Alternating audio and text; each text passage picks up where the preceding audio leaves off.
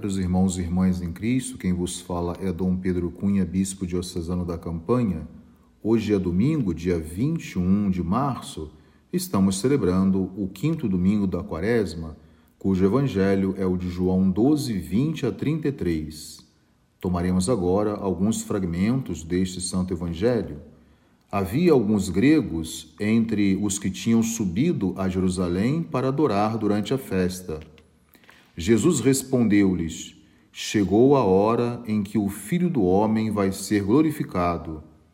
Em verdade, em verdade vos digo: se o grão de trigo que cai na terra não morre, ele continua só um grão de trigo.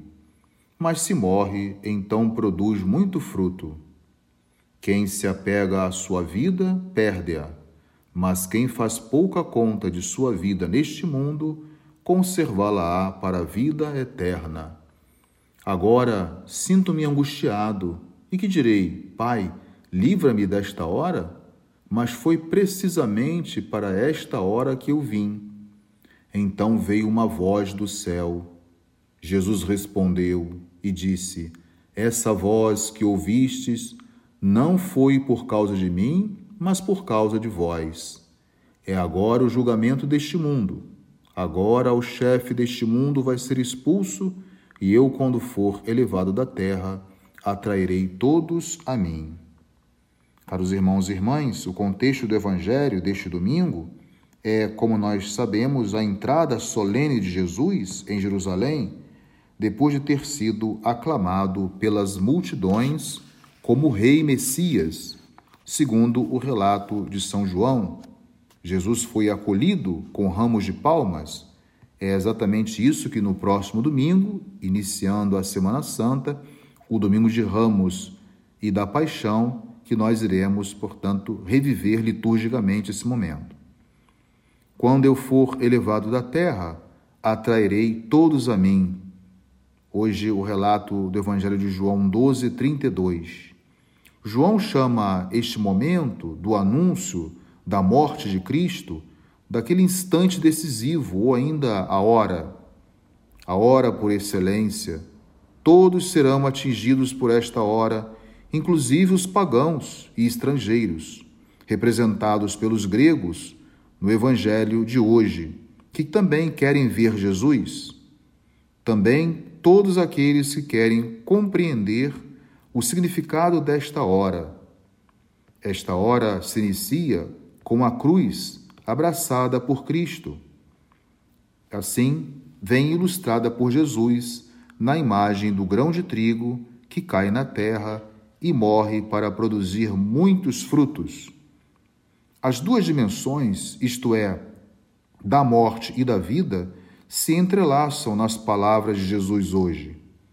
Jesus sabe que esta hora também vai chegar para ele mas não se desespera, pois no drama da morte está também presente o mistério da fecundidade e da ressurreição.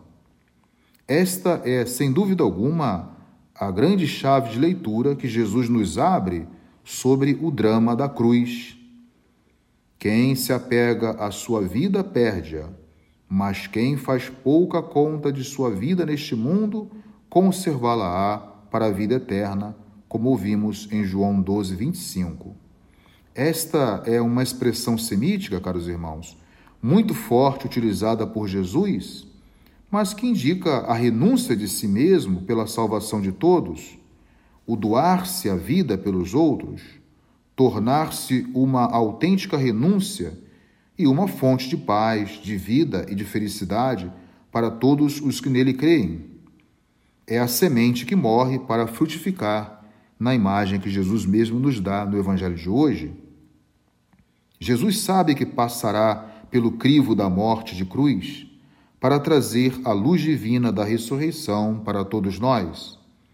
Todos seremos iluminados pela vitória de Sua ressurreição, ou seja, tocados pela vida plena que Cristo nos traz. Todo discípulo sabe que passará por esta hora também para poder acolher a vida nova que vem do ressuscitado e a vida eterna, que para João é sinônimo de vida plena e de perfeita comunhão com Deus. São Paulo também transmite esta mensagem aos Romanos ao dizer: se nos tornamos unidos a Ele por uma morte semelhante à sua, seremos semelhantes a Ele também pela ressurreição. Em Romanos 6, 5. Toda a humanidade, então, se volta para esta hora, isto é, para a glória, para a eternidade. Esta hora e a exaltação de Jesus nos preparam para o momento da Páscoa que se aproxima. A Páscoa é exatamente isso: paixão e glória, humilhação e glorificação, é trevas e luz, é morte e ressurreição. Assim como aconteceu com Jesus, acontecerá também com todos os seus discípulos, que somos também nós.